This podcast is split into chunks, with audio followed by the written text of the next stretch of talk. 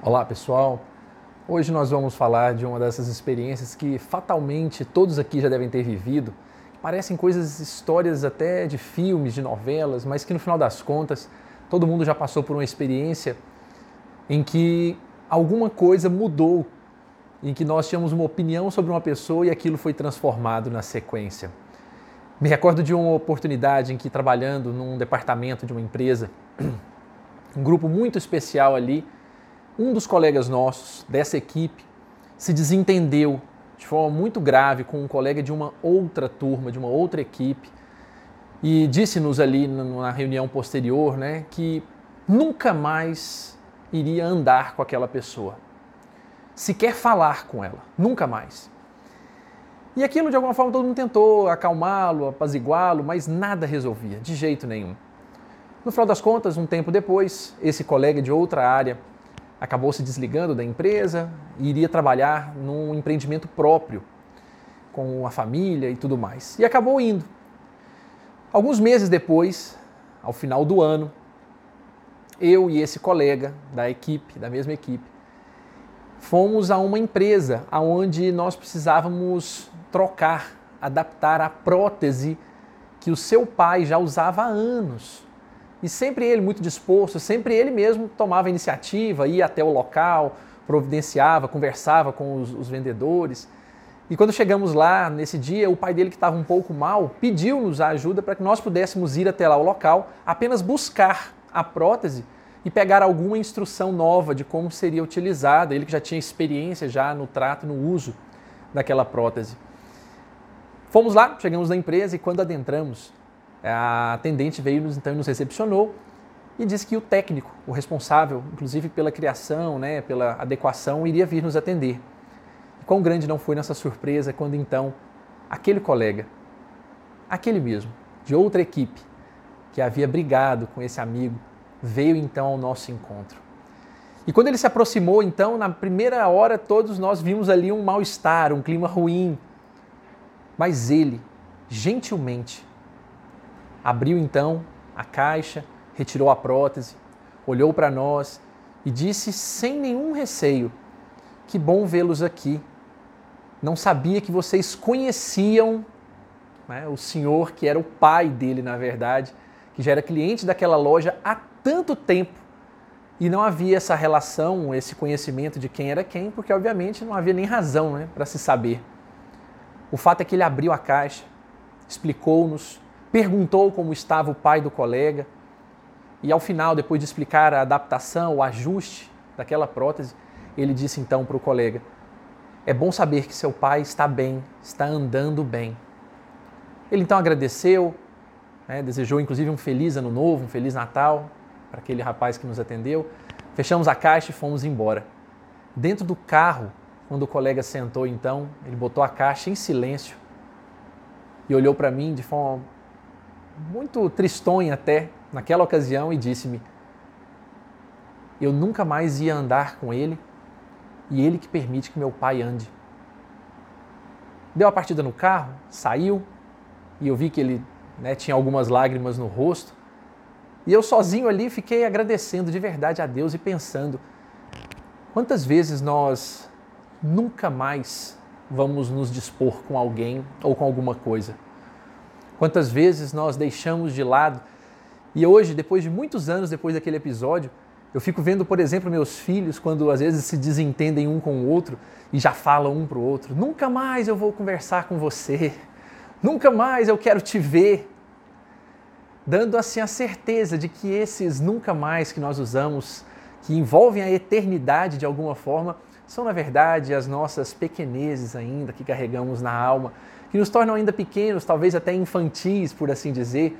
Lembrando que como é possível né, nós matarmos esse tempo com as pessoas sem ferir todo o conjunto da eternidade, como já dizia Henry Thoreau, na ideia de que quando nós assim agimos, nós acabamos perdendo mesmo a chance de estarmos com as pessoas, de vivermos um pouco mais, perder, perdemos o tempo de pensarmos um pouco mais em como nós somos de verdade.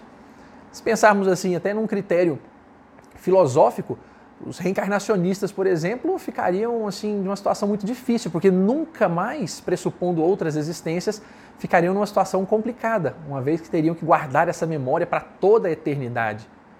Aos não reencarnacionistas de uma existência única, ficariam também numa situação complicada, porque perderiam a oportunidade única, talvez, de trabalhar consigo não só os seus defeitos, mas também jogariam fora a oportunidade de reencontrar ou até de visualizar o lado positivo de uma pessoa numa existência que se acaba logo mais. Então, de toda forma, nós sempre temos muito orgulho de tudo que construímos, temos muito orgulho do dinheiro que acumulamos, temos muito orgulho do poder, do conhecimento, da relevância de tudo isso. Mas dificilmente avaliamos o quão é pesaroso perder alguém, perder uma oportunidade, perder um local. Quantas vezes deixamos de ir, por exemplo, a um restaurante porque em algum momento algum atendente nos atendeu mal naquele único dia e daquela comida que tanto gostamos.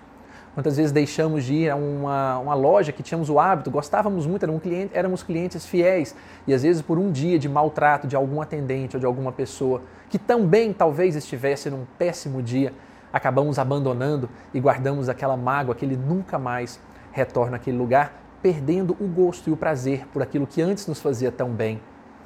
Então a ideia de Kierkegaard, né, que é um famoso ah, filósofo, dizia que sofrer é uma única vez, mas vencer é para toda a eternidade. Então muitas vezes passamos pelas experiências ruins e podemos sofrer esse único momento, nesse único dia. Mas se superamos isso, vamos em frente, acabamos vencendo para toda a eternidade. Não guardamos mais aquele momento.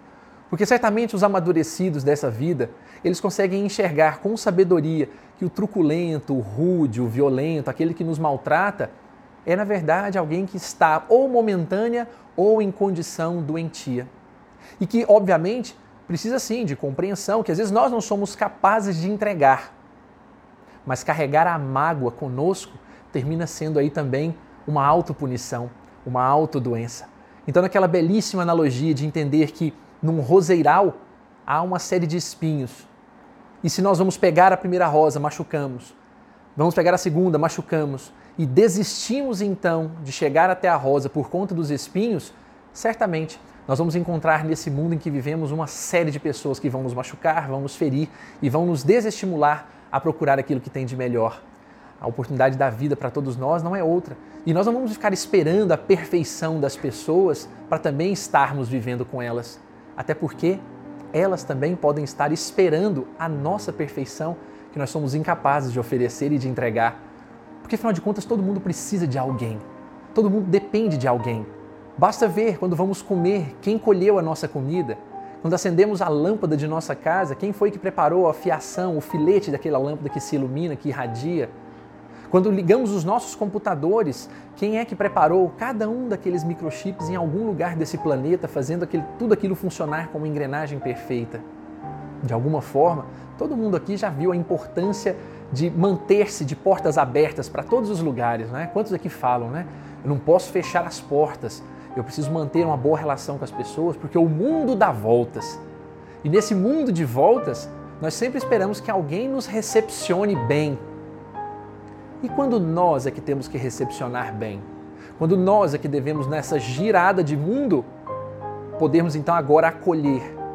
Porque sempre esperamos que alguém nos acolha, que alguém nos perdoe, que alguém nos compreenda os defeitos, que alguém esteja de portas abertas. Mas e nós? Estaremos nós de portas abertas às pessoas também? Fico pensando hoje, meus filhos me testam tanto em tantas coisas, assim como o vizinho, a pessoa na rua, o atendente, por que será? Por que será que os testes são sempre muito parecidos? Será que o problema são eles? Ou será que eu é que, na verdade, ainda preciso trabalhar em mim uma série de defeitos, como meu orgulho, minha vaidade, a, meu egoísmo, querendo que o mundo rode à minha maneira, ao meu estilo de ser? Então, pensando dessa forma, sempre nós vamos avaliar quantas vezes nós falamos coisas para as pessoas, maltratamos as pessoas e que daria a elas a oportunidade também de nos dizer: nunca mais quero te ouvir, nunca mais quero andar com você. E andam, nos perdoam, continuam caminhando conosco. Nós não permanecemos, como na infância se diz, né, de mal das pessoas.